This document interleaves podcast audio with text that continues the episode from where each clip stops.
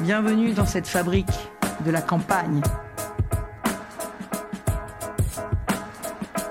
Depuis des mois, c'était une drôle de campagne. Pas vraiment d'affrontement, pas vraiment de débat, pas vraiment de polémique.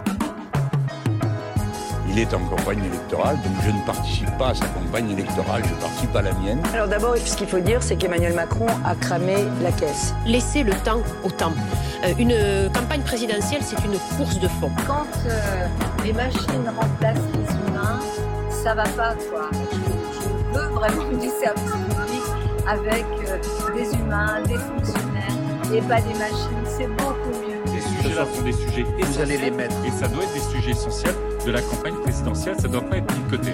J'envisage d'être candidate à l'élection présidentielle de la République française. Je suis, euh, et je l'ai toujours été en réalité, celle qui est capable de battre Emmanuel Macron. Ce qui peut-être d'ailleurs euh, est une invitation à la fête et la source de promesses. Et je veux le prendre comme ça.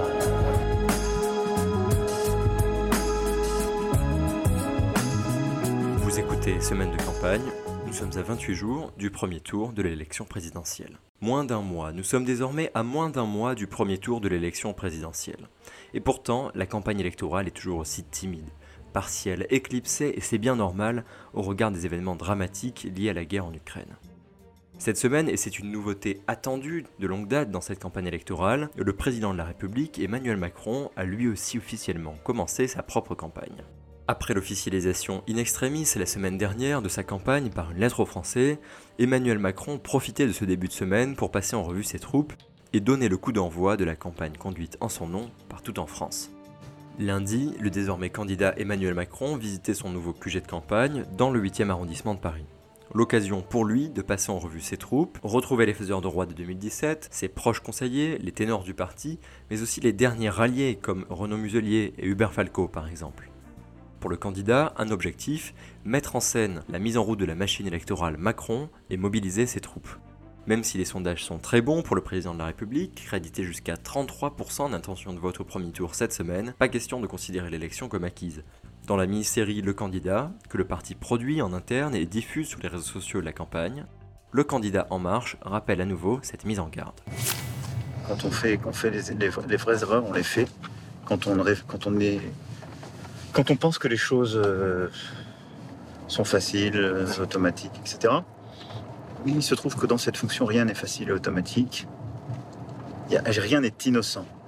Et pour les gens, c'est jamais innocent ce que fait un président. Et je pense que pour cette campagne, aujourd'hui, par exemple, là, on, cette entrée en mêlée, si je puis dire, c'est ça qu'il faut avoir en tête, c'est ça qu'il faut mettre dans la, dans la tête de tout le monde, je pense. Le grand risque, là, c'est que les gens pensent que ce soit fait. Les Françaises et les Français, mais même les soutiens, c'est ce que je veux leur dire. S'ils pensent que c'est fait, c'est qu'on a perdu. Du côté de la communication de la campagne, un objectif clair, préserver la stature du chef des armées dont bénéficie le président de la République dans ce moment particulier, et créer un second personnage de candidat plus combatif en parallèle. Lundi, à plusieurs reprises, les caméras se sont invitées dans le bureau de campagne du candidat, comme pour différencier ses occupations. Routel Krief décroché pour son émission Face aux Françaises la première interview d'Emmanuel Macron candidat. Dans cette séquence, la mise en scène est poussée et renoue avec les codes de 2017, mettre en scène un candidat jeune et moderne dans des bureaux simples façon start-up décorés de souvenirs du quinquennat. Une fois ses troupes mobilisées et les bureaux visités, le chef de l'État est descendu dans l'arène dans la même journée. Et pour cela, le désormais candidat a pris la route direction Poissy, chez le maire d'hiver droite Carl Olive, pour participer à un débat avec les Français. L'équipe d'Emmanuel Macron a largement travaillé ce format. Salle réduite, mise en scène réduite au strict minimum, simple logo avec vous, copier-coller de la structure déjà expérimentée du grand débat national. Bref, l'idée est de montrer que le président de la République est accessible, proche des Français et s'intéresse avant tout à leurs préoccupations plus qu'à sa propre réélection. Dans le viseur, apparaître comme le candidat de l'humilité, jouant avec la simplicité et sa relation avec les Français, plus qu'avec les artifices de ses opposants. Le parallèle était d'ailleurs répété toute la semaine par ses lieutenants, les autres candidats font des meetings dans des salles conquises, lui se frotte directement aux Français. À la fin du débat, l'exercice semble réussi, mais mardi matin, France Inter vient remettre en cause la sincérité de cet échange avec la diffusion de fiches dont disposait l'animateur du débat, Carl Olive, avec les questions posées par les Français en question. La campagne démentira y avoir eu accès, rien de surprenant sur ces fiches, mais sur ce point, une organisation très amateur pour une campagne qui se prépare depuis des mois. À la fin de ce débat, le même animateur, Carl Olive, annonce la clôture des échanges. Monsieur le candidat, je vais euh, céder la place à Monsieur le Président parce que, comme on le disait euh, tout à l'heure, il y a des engagements et, des impératifs. Je voudrais m'excuser auprès des, administrés euh, qui avaient des questions à poser. On est rentré dans le temps additionnel, donc Monsieur le, candidat, et bientôt Monsieur le Président quand vous allez quitter cette salle.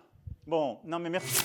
Ce changement de statut de candidat à président décrit bien la difficulté pour Emmanuel Macron de faire campagne, en particulier dans le contexte actuel. Le président est candidat, mais reste avant tout président. D'où l'impossibilité pour lui, avec la guerre en Ukraine, de mener une campagne classique comme le réclament nombreux de ses adversaires. Dans les jours qui suivent cette journée de campagne, le président prenait la tête cette semaine du Conseil européen extraordinaire organisé à Versailles, enfilant à nouveau son costume de président. Outre au travers de cet agenda compliqué, la campagne du président de la République se heurte aussi à d'autres duplicités. La commission de contrôle de la campagne électorale retoquait cette semaine l'utilisation du compte Twitter personnel d'Emmanuel Macron pour la diffusion des matériaux de propagande électorale, au motif que ce compte était lié à sa fonction de président de la République. Ce débat, superficiel en apparence, en dit long sur la complexité de jouer sur deux tableaux. Certes, le compte d'Emmanuel Macron a été utilisé ces cinq dernières années comme étant celui du président de la République, mais il reste avant tout celui d'Emmanuel Macron, la personne. Pourquoi n'aurait-il donc pas le droit de l'utiliser en tant que candidat, puisqu'il s'agit de la même personne?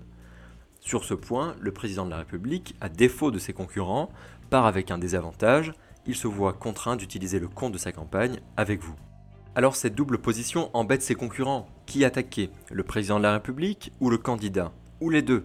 Difficile pour ses adversaires de viser juste sans paraître comme les responsables du délitement de l'Union nationale réclamé par les circonstances. Cette semaine, nombreux étaient donc ses adversaires à réclamer un débat avec Emmanuel Macron, désormais candidat. Mais le président et son équipe s'y refusent, comme il l'a déclaré lui-même à Poissy. Monsieur le Président, vos principaux concurrents, les rivaux, veulent un débat avant le premier tour. Est-ce que vous allez faire un débat avant le premier tour avec tous les journalistiques qui sont faits par les différentes chaînes, comme d'ailleurs pour la vôtre ce soir. J'ai enregistré parce que je file tout de suite, j'ai un appel téléphonique urgent sur le contexte international où je ne pouvais pas être présent. Et donc je ferai plusieurs formats qui prennent tous les candidats. Mais après, euh, je ne ferai pas de débat avec les autres candidats avant le premier tour. Le reproche Aucun président en fonction qui se représentait ne l'a fait. Je ne vois pas pourquoi je ferais différemment euh, du général de Gaulle, euh, de François Mitterrand, de Jacques Chirac euh, ou de Nicolas Sarkozy. Vous dire que vous vous dérobez, que vous avez peur du débat Que je me déroule pas de débat, plutôt que faire des meetings où des gens vous applaudissent parce qu'ils sont déjà convaincus. Je préfère le débat avec les Français, c'est ce que je leur dois. Merci beaucoup. Parmi les raisons avancées par la campagne, l'idée qu'organiser un débat reviendrait en réalité à mettre en scène une série d'invectives contre le chef de l'État. Invité de la matinale de France Inter cette semaine, le porte-parole du gouvernement, Gabriel Attal, a clairement donné les arguments de cette position. Il y aura du débat avec les Français, il y aura du débat avec les journalistes, il y aura du débat avec les éditorialistes, peut-être avec des politiques. Je ne sais pas quelles sont les émissions qui seront proposées par les chaînes. Maintenant, sur le débat des candidats. Jamais un président sortant qui se représentait n'a débattu avec les candidats au premier tour. Pourquoi? Ce qui est intéressant, c'est le pourquoi, parce que par définition, il y a des décisions qui peuvent avoir été prises avant, euh, qu'on peut remettre en cause. Mais pourquoi? Parce que imaginez dans un débat à 12 candidats, vous avez une égalité de temps de parole. Vous avez un président de sortant qui est au milieu. Et vous imaginez assez bien que vous avez d'autres candidats qui vont tous chercher leur moment de confrontation avec le président en interpellant le président. Emmanuel Macron, il n'a pas de problème pour être interpellé. Mais encore faut-il qu'il puisse répondre. Dans ce débat à 12, vous auriez donc. c'est un problème de format, pas vous de auriez principe. Donc, vous, auriez donc, vous auriez donc 1h50 d'interpellation du président et 10 minutes pour le président pour répondre. Ça veut dire que matériellement, il n'aurait même pas la possibilité de répondre aux questions qui lui seraient posées. Donc ça ne serait pas un débat. Ça serait euh, du spectacle, du buzz, euh, une foire d'empoigne. Ce qui est important, c'est que le débat soit utile aux Français. Il soit utile pour qu'ils puissent avoir connaissance des projets des uns et des autres et pour décider. Mais une campagne sans débat, c'est tout de même problématique. Comme même le rappelaient la plupart des candidats demandeurs d'un tel format, la démocratie, c'est avant tout le débat et la confrontation des idées. Et c'est très juste. Mais peut-on vraiment parler de débat lorsqu'on regarde les formats auxquels se sont prêtés les candidats à la présidentielle ces derniers mois Peut-on affirmer que les émissions qui ont été proposées relèvent davantage de l'argumentation que de la confrontation, que du clash et du buzz Peut-on affirmer encore que ces émissions ont nourri le débat public, fait entrer de nouvelles idées, redonné du crédit à la politique et de l'importance à ce scrutin? Pas vraiment. Le débat, organisé cette semaine entre Valérie Pécresse et Éric Zemmour, a une fois de plus abondé en ce sens. Pas ou très peu de confrontation d'idées, mais plutôt la mise en scène d'une inaudible cacophonie et de séries d'invectives, justement moquées comme enfantines. Les deux candidats de droite, tous deux en perte de vitesse dans les sondages, ont joué la course à la séquence buzz et tenté de s'arracher le flambeau du plus agressif tout au long du débat. Non, faux. La veille de l'intervention. C'est complètement faux. Si, madame Pécresse. Pas du Vous tout. pareil. Pas du tout. Pas Vous du pareil. tout. Ah, pas du tout, Vous madame pareil. Pécresse. Alors, pas du Zemmour. tout. Éric Zemmour et, et Valérie Pécresse, juste un mot de civilité et d'intelligibilité. Vous êtes tellement Vous aussi, Éric vous êtes Zemmour, tellement s'il vous plaît. prévisible. Vous ne supprimez pas, madame Pécresse. Non, madame Pécresse, vous je ne les supprimez pas. Non. Les choix C'est de la- incroyable, madame. Et je me bats aussi contre le burkini. Moi, je ne veux pas qu'il y ait des voiles dans les compétitions sportives. Vous sur êtes Total. ridicule, là, arrêtez. Ouais, non, c'est vous qui êtes Mais ridicule. franchement, vous me posez une question et vous me laissez pas Je la vous- répondre. Bah non, c'est simple. C'est Sa proximité de quoi. tout. Laissez-moi finir. Non, non. Laissez- Ça, c'est pas Non, non, possible. non, pas pas. possible de vous entendre dire des choses Je peux pareilles. parler, madame Pécresse Faites en sorte que ce débat soit audible par nos téléspectateurs, c'est la moindre des politesses. Mais j'ai dit le contraire. Madame Pécresse, J'ai si dit le vous contraire, vous pouvez pas me m'interrompez faire tout dire le le temps, contraire de ce que je dis. Les spectateurs ne peuvent pas vous comprendre. C'est du copier-coller, madame. C'est du copier-coller, madame Non, mais alors, Pécresse. allez, allez, Bah, allez. on n'est pas dans une cour de récréation. On n'est pas dans une cour de récréation. Alors, Alors dans ces conditions, débattre est-il vraiment nécessaire ou est-ce encore plus dangereux pour la crédibilité de la sphère politique? Enfin, si certains candidats semblent empêtrés dans une interminable descente aux enfers dans les intentions de vote, un candidat semble quant à lui profiter d'une dynamique de dernière minute, Jean-Luc Mélenchon. Le chef de file des Insoumis l'a toujours dit, ces campagnes électorales décollent au dernier moment. Depuis des mois, le candidat de gauche le sait, son moment interviendra dans les dernières semaines.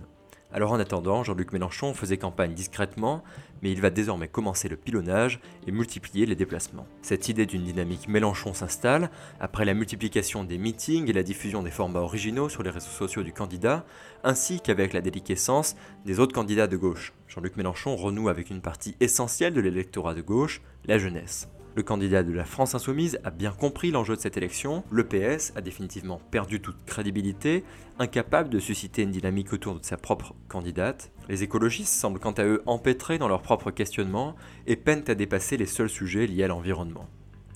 Alors pour Jean-Luc Mélenchon, un très grand espace est désormais ouvert. Le candidat va, en ce sens, accentuer sa position de candidat hégémonique de la gauche, capable d'incarner des positions dans le domaine du social, et notamment l'aide aux plus précaires, comme les étudiants, l'écologie, mais aussi l'avenir du pays, autrement que dans l'horizon défaitiste décrit par ses concurrents. Jean-Luc Mélenchon sait que dans ces temps troublés, et après deux ans de Covid particulièrement difficiles, il doit redonner un horizon d'espoir à la jeunesse. C'est ce qui séduit cet électorat et va continuer de le séduire dans les prochains jours. Cette partie de la population, on le sait, s'intéresse toujours tardivement à la compétition électorale, et c'est sur cette temporalité courte qu'espère capitaliser l'insoumis. Alors pour l'instant, pas de quoi s'affoler. Jean-Luc Mélenchon reste à 10,5% d'intention de vote au premier tour dans le dernier rolling de l'IFOP, mais certains journalistes pensent que les prochains jours verront l'insoumis gagner du terrain. Et pourquoi pas, à terme, se placer en bonne position pour une éventuelle qualification au second tour. La semaine prochaine, Emmanuel Macron devrait reprendre sa campagne en province à l'occasion de plusieurs déplacements. Lundi soir verra aussi pour la première fois les principaux candidats affronter leur vision dans un premier format commun.